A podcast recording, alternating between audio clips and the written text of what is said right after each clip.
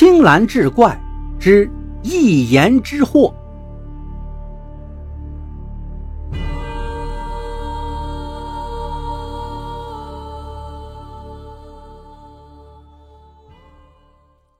话说嘉庆二十一年的一天早晨，太医院的御医朱四珍刚起床，就听大门被人勒得咚咚直响。家人们打开门，两个太监气喘吁吁地奔了进来，拽起朱四珍就走。皇上病重了，传你速速进宫医治。朱四珍一听，不敢怠慢，背起药箱，跟着太监匆匆而去。皇宫里是一片肃穆，皇帝的寝宫外面站满了大臣，几个御医在那窃窃私语。这个说是惊风了，那个说是中暑了，争论不休。朱四珍来到御榻前，只见嘉庆皇帝面色苍白，四肢僵硬，神志都不清了，紧咬的牙关把嘴唇都咬出了血。把脉之后。朱四珍打开药箱，取出了十八支长短不一的银针，只捻着针尖，一一刺到嘉庆身上的穴位中。不多时，嘉庆本来僵直的身体渐渐变软，接着全身一抖，竟然睁开眼睛了，一张嘴，哇的一声，连吐了几口污血，终于是缓醒过来。众人一见都松了一口气，可朱四珍瞅着皇上吐出来的污秽，却皱起了眉头。他忙问太监：“皇上昏厥前都吃过什么？”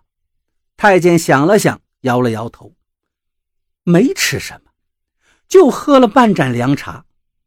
啊，对了，因为天热，还吃了几颗玲珑养心丸。”朱四珍让太监把吃剩下的玲珑养心丸拿过来。一看二秀三长之后，不禁脸色大变。这养心丸是假的，给皇上吃的药竟然是假的！大臣们一个个面面相觑，都傻眼了。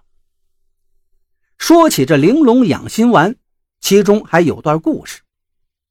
有一年，嘉庆皇帝巡幸江南，不料恰逢大旱，瘟疫流行。沿途州县处处萧条，嘉庆心里不痛快，一路上阴沉着脸。不几日，他们来到了一个叫鹿城的地方，却见这个地方山清水绿，民生安逸。嘉庆很高兴，让人一问才知道，这鹿城背靠连绵的深山，树木葱郁，河流常年不涸，既不涝也不旱。城里还有一家叫秋字堂的百年老药铺，特制一种解暑药，能避暑驱邪、克制瘟疫。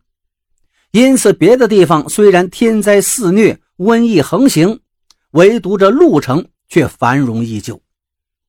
当下，嘉庆便命人取来秋字堂的解暑药，药丸一入口，他顿觉一阵干爽之气直入肺腑。心中烦闷顿消，嘉庆一高兴啊，为这个解暑药赐名“玲珑养心丸”，命当地每年进贡五百粒药丸。只是嘉庆怎么都没想到，就是这玲珑养心丸，今日险些要了他的性命。休息几天之后，嘉庆决定查办这宗假药案。进贡的药品是从御药房拿出来的，御药房的药又是内务府采办的，内务府的药又来自下面的州府，就这么一层层的查了下去，最后还是落到了制作药丸的秋字堂。秋字堂是百年老号，玲珑养心丸是邱家父子传承，绝不外传。如今的传人叫邱大富。邱大富被押解到京城之后，一听自己制作的药丸差点毒死了皇上，吓得一泡热尿就淋湿了裤子，趴在地上大喊冤枉。查案的官员搜罗了药铺内所有的药丸，发现跟嘉庆皇上服用的并无两样，嘉庆也觉得奇怪，就问朱四珍：“你不是说这药丸是假的吗？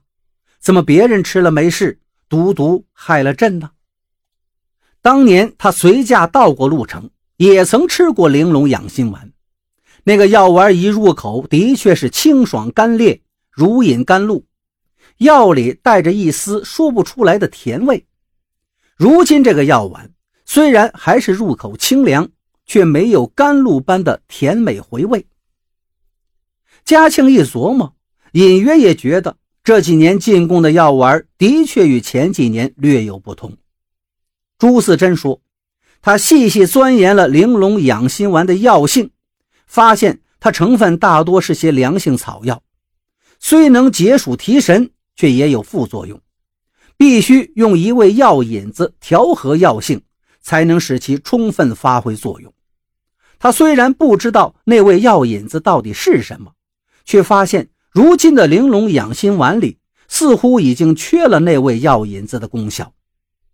当日，嘉庆喝了凉茶，又服用了这个药丸，而这凉茶的水取自井水，还加入了冰块。这井水再加上冰块。又服用了凉性极强的药丸，嘉庆呢本来就养尊处优，身体羸弱，一时阴冷之气攻心，才昏厥过去。